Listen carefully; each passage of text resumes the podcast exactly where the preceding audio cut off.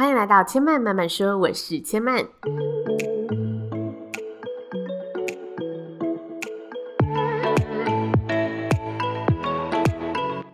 目前频道在 Apple Podcast、Spotify、Google Podcast 都听得到。喜欢的朋友，欢迎帮千嫚订阅并留言评论，让更多人可以认识千嫚慢慢说喽。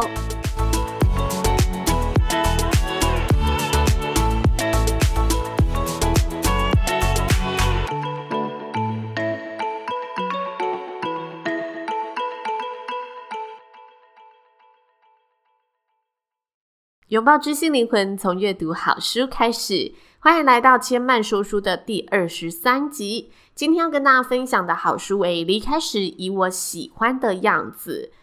这本书的发行呢，其实非常的特别，它是集结一位日本女演员，叫做树木希林，她在演艺圈各式采访活动当中所说出的话，将这些话呢集结为一个精华语录。那书籍的编写也是在树木希林呢过世后，由出版社协助编辑而成。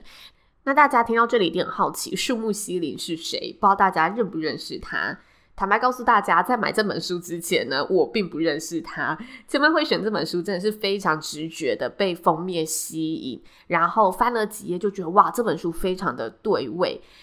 果然阅读完之后呢，我觉得里面有许多人生观真的是。非常的令前半觉印象深刻，然后也很值得我们去进一步思考的。那树木心灵它其实在戏剧中演活了无数个母亲的角色，她演出的代表作有《小通家族》《碧海情深》《横山家之味》《东京铁塔》《老妈和我》，有时还有老爸。没错，这是一部片名《东京铁塔》，老妈和我有时还有老爸，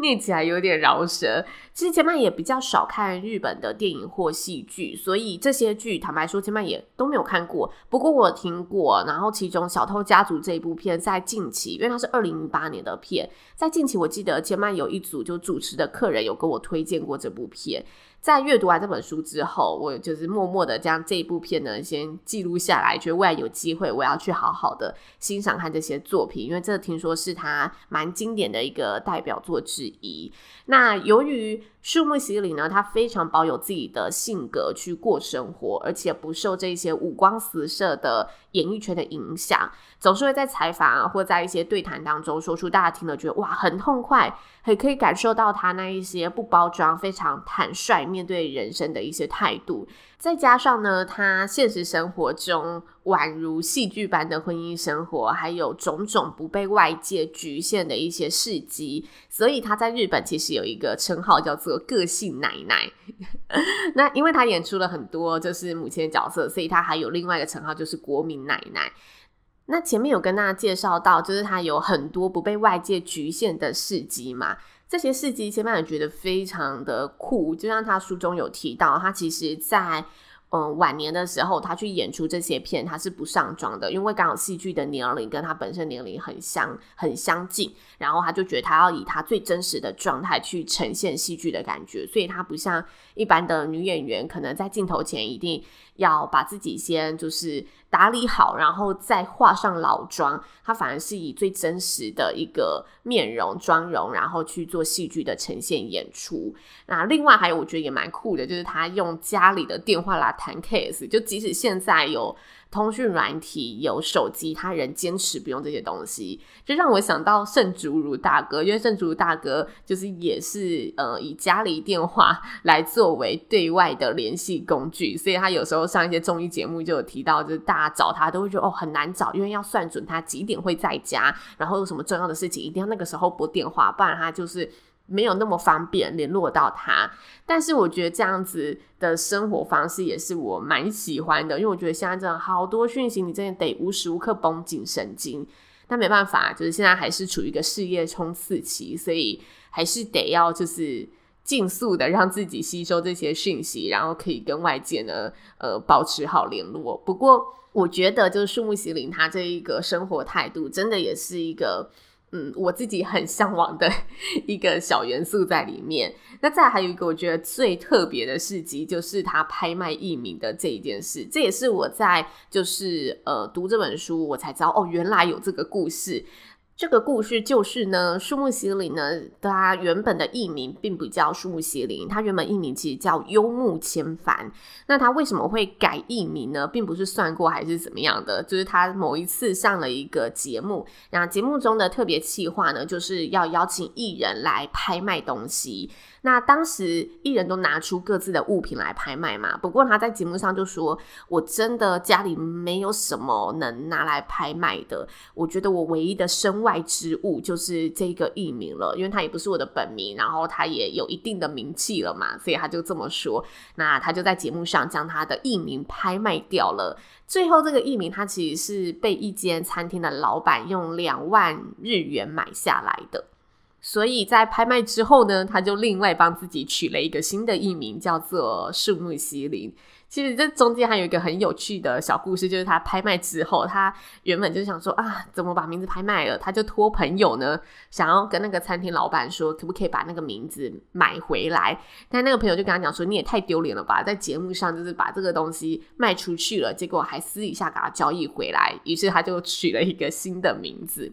那其实整本书籍它是以八个主题作为分类，就是他将这一些他曾经说过的话分为八个项目。这些项目呢，有生命的生，然后还有呃生病的病，然后以及我们会年老的老，还有人世间的人，以及伴。伴是一个密字旁再给一半伴，就是牵绊的绊。它这个伴主要是讲夫妻之间的生活，然后当然夫妻就会有家人，所以它有一个主题是家。这个家就不只是夫妻之间了，还有儿女啊，还有原生家庭等等。那再就是物，工作任务的物，以及死，死亡的死，这八个其实我们很常听到的人生主题。那这些主题是他在不同的时空背景下曾经回应这些采访内容，说何为幸福，如何面对死亡，对家庭的看法。以及对老公子女的相处等等，这种种种，就是真的日常会遇到的这些提问问题。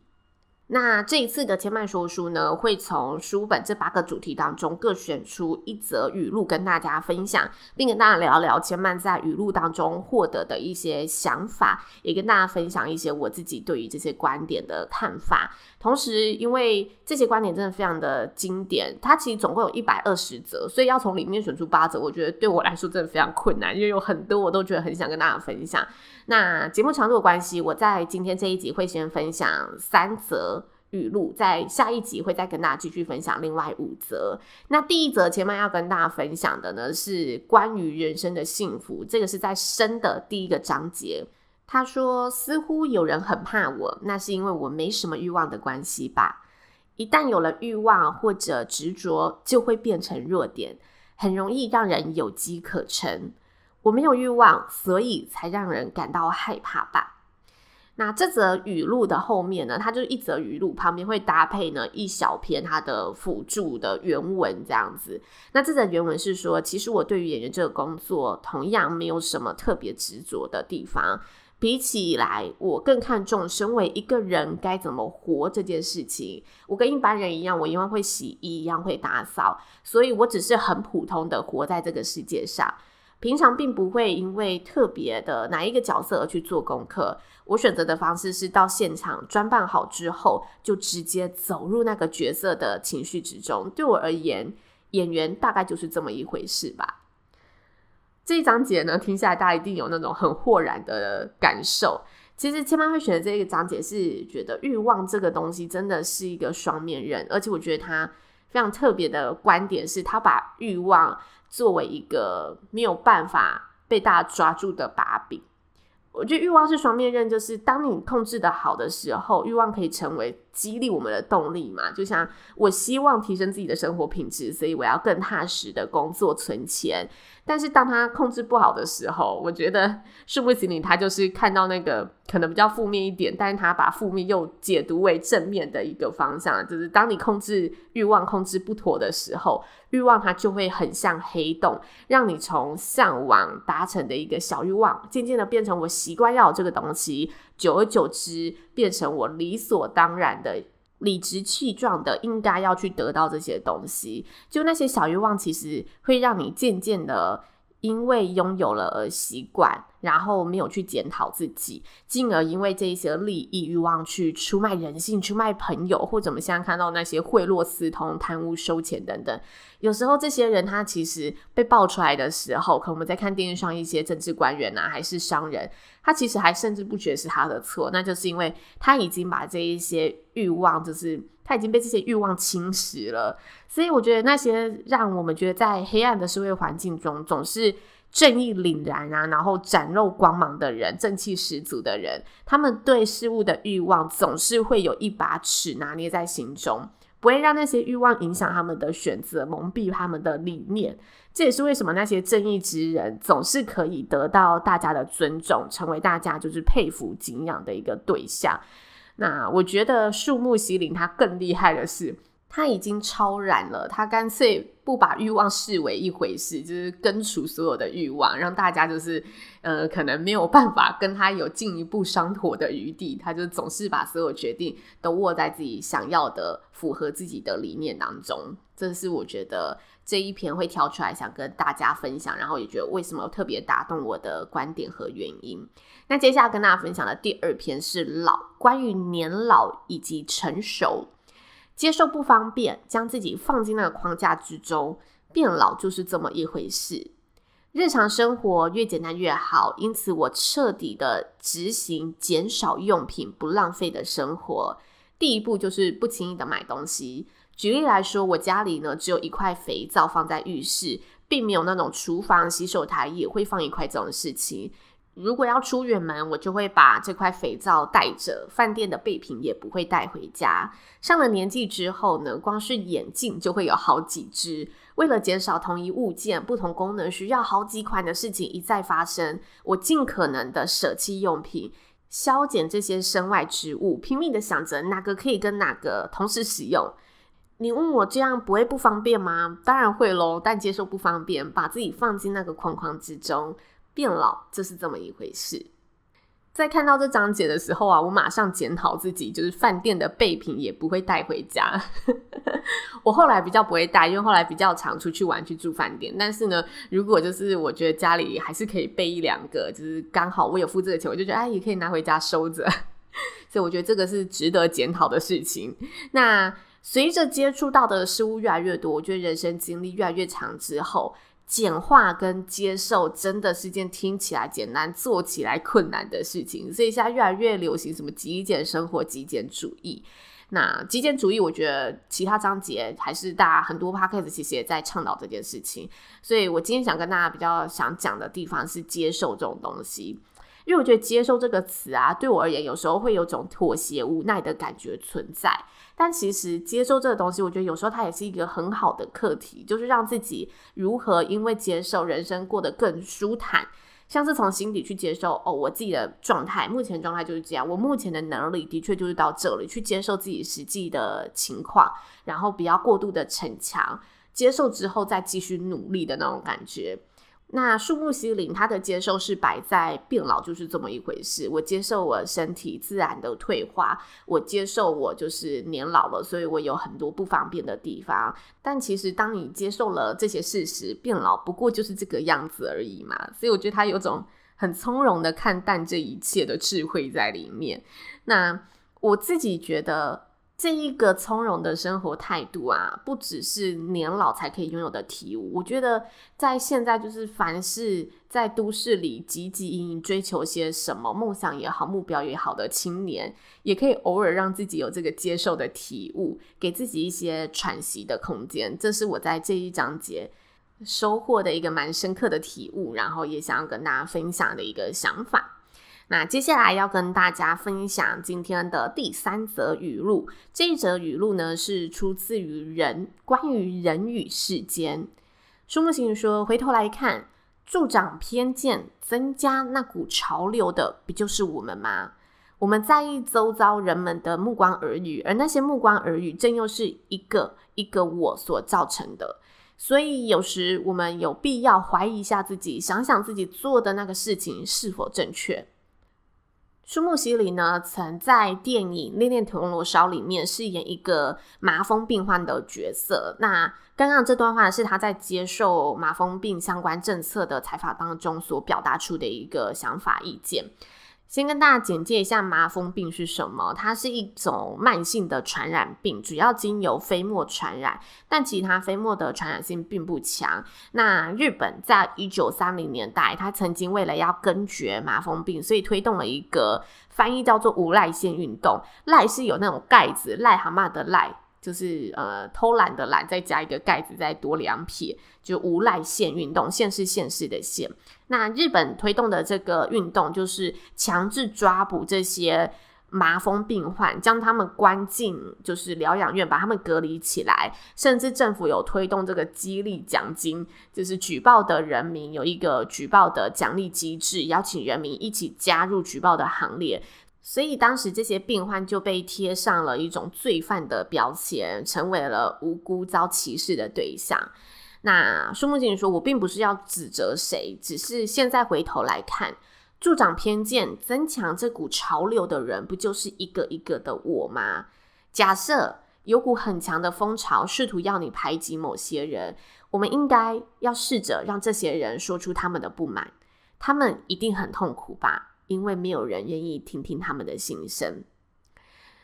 在看这则故事的时候啊，应该说这则语录的时候，我印象很深刻，因为记得小学四年级的时候，班上有位智能障碍的同学，他天天被欺负。那千曼小学曾经转过七次学，因为搬家的关系。那当时那所学校的同学很野很皮，就比较乡下的地方。他们欺负同学的方式，就是把那一位智能障碍的同学当做是病毒，只要班上的人碰到他，或者他的东西可能是便当袋那种，你就要说防护罩。如果你没说，你就会是病毒，然后大家就不会靠近你。就是他一整天玩的游戏就是这样子，就有点像鬼抓人，但你变成是一种有点侮辱人的，就是你碰到他，你就是一个带原则的概念。当时我转学进去之后，知道这个规则啊。我心里是觉得哇，非常过分的。虽然我那时候才小学四年级，就是有点懵懵懂懂，但我知道这是不对的事情。但小学四年级的时候，你又有种没有坚强到就是会出声抵抗这一个事件的勇气。那我又很怕哦，会不会不这么做就被同学排挤？那当时我解救自己的方式，就是因为我转过很多次学，所以我小时候呢就有点懂得怎么样看脸色，怎么样找寻自己的生存之道，所以我就去靠近那群野小孩头头喜欢的女生，跟她做朋友。那自然而然，我就不用加入这种不对的事件活动当中，因为我加入一个他们不会去戏弄的群体，加入那一个他们尊重的女性团体里面。但是当时，因为我觉得我自己也没有足够的勇气和能力去挺身而出，改正这件事情。我当时呢，仅能做到保护自己，不去加入不对的事情。不过这件事情就是让我事后，我在那里差不多读半年还是一年而已，读半个学期而已。我在那里就觉得这件事情真的是我之后求学生涯都印象非常非常深刻，因为我觉得它是彻底不对。因为之后其实那一名家长还有到学校里面就是骂老师，然后甚至骂那个霸凌自己女儿的同学，所以这件事情在我的求学经历当中，我是印象非常深刻的。然后刚好这个故事讲的内容又让我想起。这个学生时期曾经发生的事，其实从这次新冠病毒的事件，我觉得大家也可以感受到这种风气。尤其如果是住在北部的听众，因为那时候在公众运输上，你只要稍微的咳嗽、喷嚏，就很有可能会有那种异样的眼光出现。因为大家对于这种可能危害到自我的未知都是很害怕的，害怕就会让大家产生一种自我防卫的机制嘛，去贴标签，然后去投射异样的眼光。我觉得这其实真的是人的劣根性，就人的本性，这也不能说他真的错了，但我觉得。我们很庆幸，现在的社会风气有逐渐的在改变这件事情，就是大家可以越快的、更及时的去掌握这一些呃未知的资讯，就是资讯的透明化，还有科技的发达，让我们可以去更快速的吸收这些正确的东西。然后有更多的团体在推广，就是同理跟理解这件事情。所以我觉得现在整个社会就是是有很多声音同时可以存在着，这些声音让大家有更多自觉的醒悟，不会一昧的盲目的附和那些大部分人的声音，而是让我们有更多机会去听听不同的心声。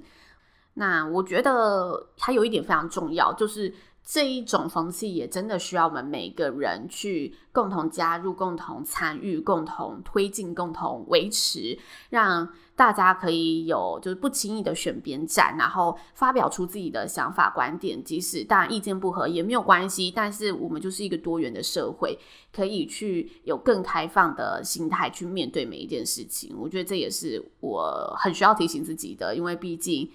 说我现在是年轻人，我觉得也。不太算是了，因为新的一辈出来，真的有很多新的资讯。毕竟现在人家说，以前是说五个五岁相差五岁就是一个时代，我觉得现在大概两三岁，因为资讯那种迅速啊，资讯那种发达，真的两三岁就会形成一个不同的思想脉络。所以我觉得这也是，如果我们要跟上社会的脚步、社会的流行，我们真的也要让自己可以保持更多 open mind 的心态。